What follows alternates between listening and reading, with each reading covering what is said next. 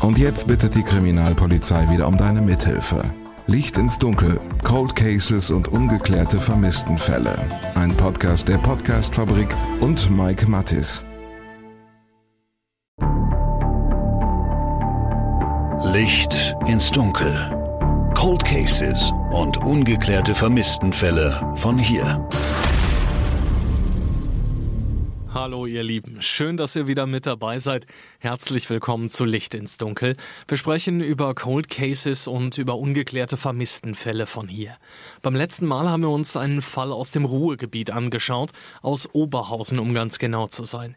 Cindy Koch, eine junge Mutter, die im August 1997 nach einer Partynacht ermordet worden ist. Ihr Mörder ist vermutlich immer noch irgendwo da draußen und läuft bis heute frei herum. Es gab eine Zeugenbeschreibung, die habe ich mir von Kriminaloberkommissar Dustin Wisniewski bestätigen lassen. Wir suchen einen südländischen Tätertyp, so wird er zumindest beschrieben, möglicherweise auch türkisch. Er ist ca. 1,80 bis 85 groß, ja lange Haare. Er war auch sehr muskulös gebaut, hat einen dunklen Hauttyp, so wird er auch beschrieben, also einen dunklen Ton kurzärmeliges Oberteil, so ein, so ein Feinripp-Shirt, äh, schwarze Farbe und eine Jeanshose, eine dunkle Jeanshose. Das hat er getragen an dem Abend. Der Mann soll damals 20 bis 25 Jahre alt gewesen sein, heißt also, er wäre heute in etwa 50. Bis vor ein paar Jahren haben die Ermittler noch nach einem zweiten Mann gesucht, der entweder als Täter in Frage kommt oder der zumindest mit Cindy an einem Stehtisch gesehen worden war. Mittlerweile gehen die Ermittler aber davon aus, dass es sich dabei um ein und denselben Mann Mann handelt. Eben den, mit dem Cindy auch im Kassenbereich gesehen worden war und der Cindy dann wohl auch zu sich nach Hause gefahren hat. Warum glaubt die Polizei das? Ganz einfach, weil beide Personenbeschreibungen fast gleich klingen. Hier handelt es sich ganz klar um den Hauptverdächtigen, sagt Wisniewski. Ja, nachdem ich jetzt den Fall übernommen habe vor drei Jahren und ich mich da ja immer weiter in diese Akte eingearbeitet habe, und vor allem unter Berücksichtigung der, der ist ja die letzte Situation gewesen, wo quasi die, die Cindy ähm, ja noch lebend gesehen wurde. Um zu verstehen, warum dieser Mann aus Sicht der Ermittler der Hauptverdächtige ist, müssen wir vielleicht noch mal ein kleines bisschen zurückgehen, und zwar zu der Situation in der Turbinenhalle in Oberhausen. Es ist mittlerweile Sonntag, der 10. August. Es ist in etwa 7 Uhr. Draußen scheint schon wieder die Sonne. Hinter den Gästen in der Großraumdisco liegt eine lange Partynacht, in der vermutlich einige auch verdammt viel Alkohol getrunken haben. Ich wollte von den Ermittlern also wissen, wie glaubwürdig diese Personenbeschreibung in den frühen Morgenstunden überhaupt sein kann. Cindy und der mögliche Täter, die sind da zusammen quasi durch diesen, durch diesen Kassenbereich schnell rausgegangen in schnellen Schritten.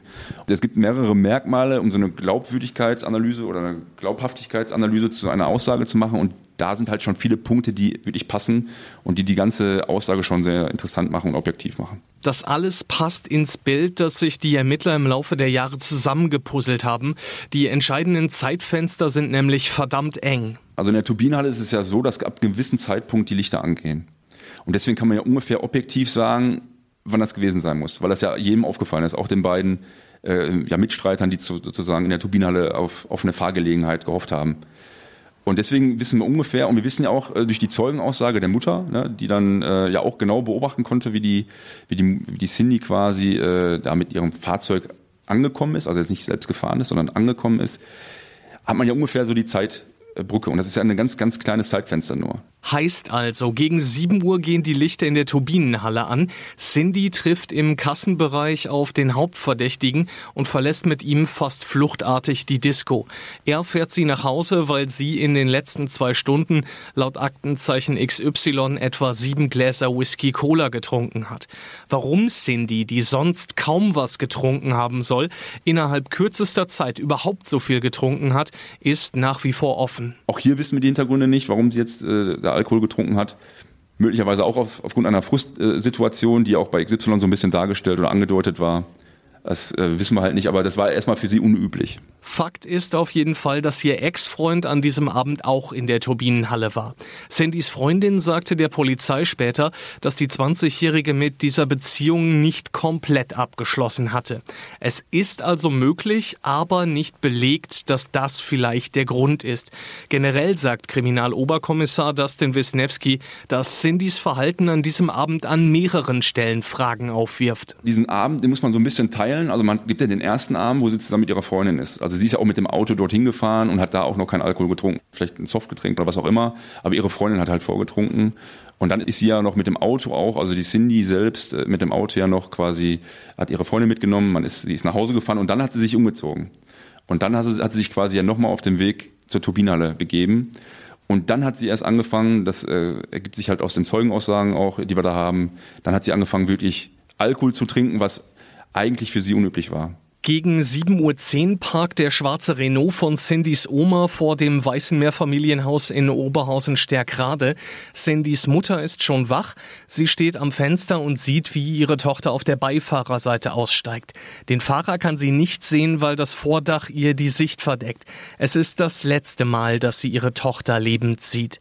Kurze Zeit später wird Cindy in ihrem eigenen Schlafzimmer angegriffen. Wenn man jetzt den Tatort betrachtet, das war halt oben in der Dachgeschosswohnung. Ähm man hat, es sind zwei, zwei Raumwohnungen ungefähr. Es gibt ein Schlafzimmer, ein, ein Wohnzimmer und eine Küche.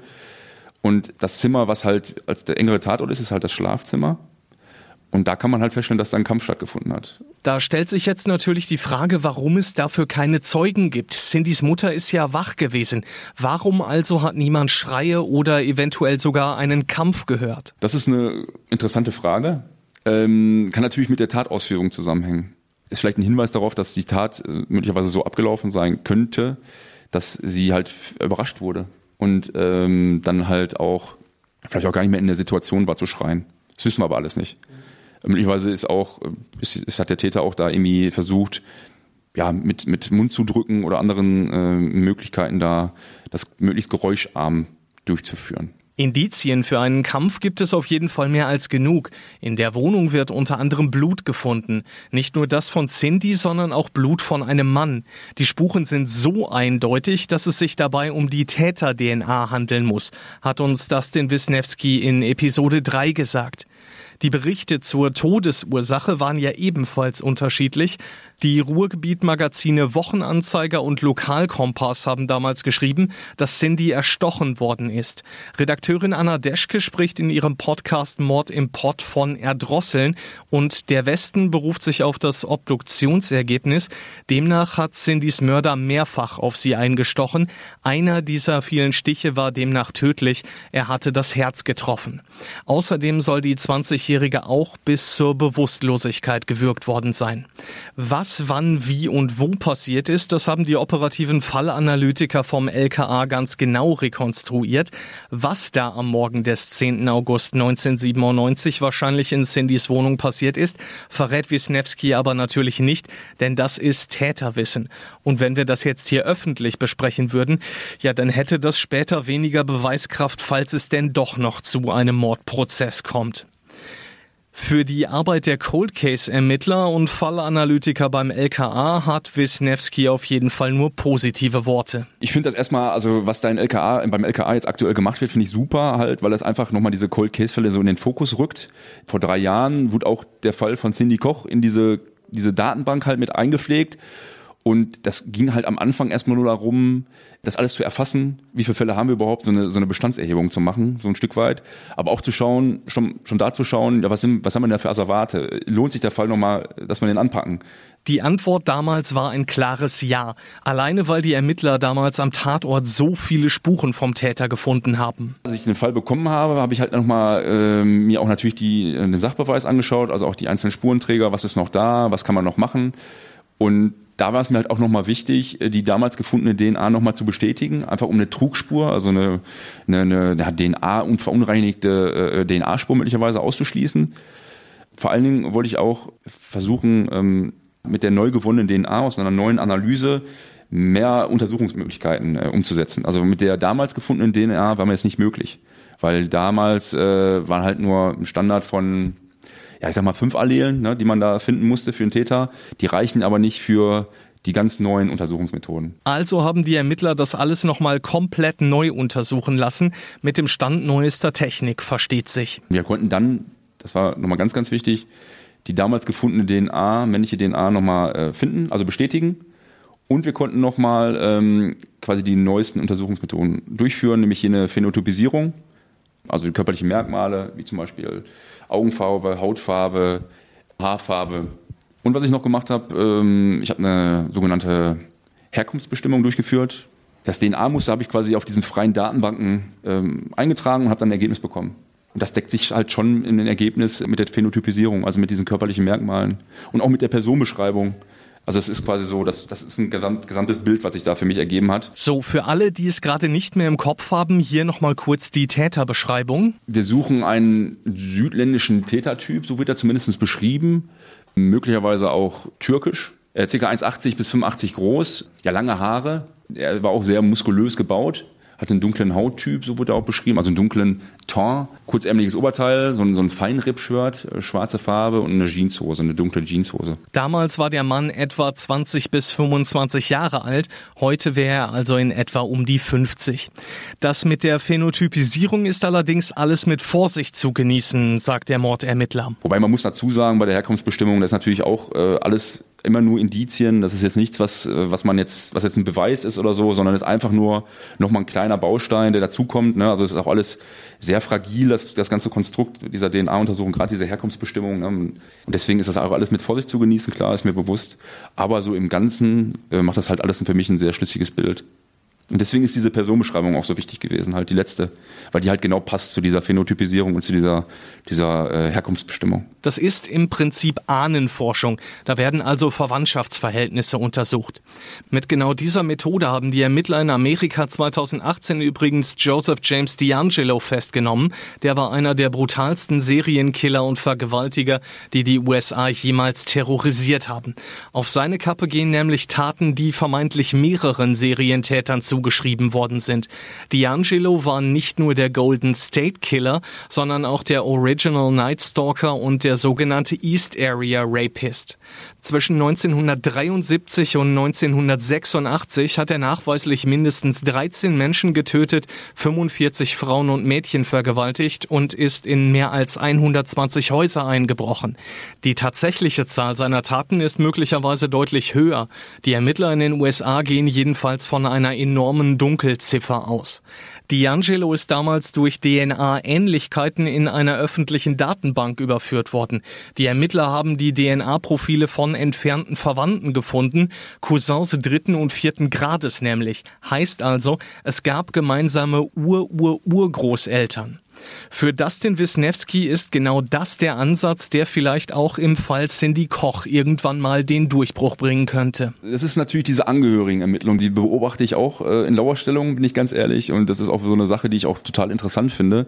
Es gibt andere Länder, die sind da offener vielleicht, ne? so Amerika oder jetzt auch, äh, ich glaube, in die skandinavischen Länder, ich glaube Schweden oder so, habe ich mal gelesen. Ähm, da gibt's halt auch diese, diese Angehörigenermittlung spielt eine ganz andere äh, Bedeutung, weil da halt die Datenbanken, die da existieren, die werden viel, viel mehr genutzt. Also in Deutschland hat man immer so ein beklemmendes Gefühl, wenn man hier seine DNA abgibt oder so und so eine, so eine Herkunftsbestimmung durchführen möchte. Irgendwie wer, mit wem bin ich verwandt und so, ne? Und, und das ist zwar möglich grundsätzlich, ja, aber äh, schwierig. Im Moment noch schwierig. Was allerdings komplett wasserdicht ist, ist das DNA-Profil des Täters. Das haben die Ermittler in alle möglichen Datenbanken eingegeben und auch mit internationalen Registern abgeglichen. Das Ergebnis war bisher allerdings immer das gleiche. Wir haben alle Datenbanken, die es da gibt, abgefragt. Leider immer wieder mit negativem Ergebnis und deswegen sind halt gerade diese Hinweise so wichtig für uns, um da immer wieder auch neue, neue Ansätze zu haben, ähm, ja, eine Überprüfung durchzuführen. Das war dann auch eben der Grund, warum die Ermittler den Fall Cindy Koch im Juli 2021 nochmal bei Aktenzeichen XY ungelöst vorgestellt haben. Die Ergebnisse werden heute teilweise immer noch ausgewertet. Ja, sind so roundabout 100 Hinweise äh, eingegangen, ähm, Hinweise, die ein bisschen komplexer waren oder wo mehr äh, noch recherchiert werden muss. Einige waren natürlich jetzt auch nicht zu gebrauchen, ist klar. Und ja, das ist halt nicht mal eben so gemacht. Braucht ein bisschen Zeit, äh, bis man da in die, in die Tiefe geht und auch die, die Hinweise abarbeitet. Und ja, an diesem Punkt sind wir immer noch. Da stellt sich jetzt natürlich die Frage, wie aussagekräftig Hinweise sind, die jetzt, also fast 25 Jahre danach, noch reinkommen.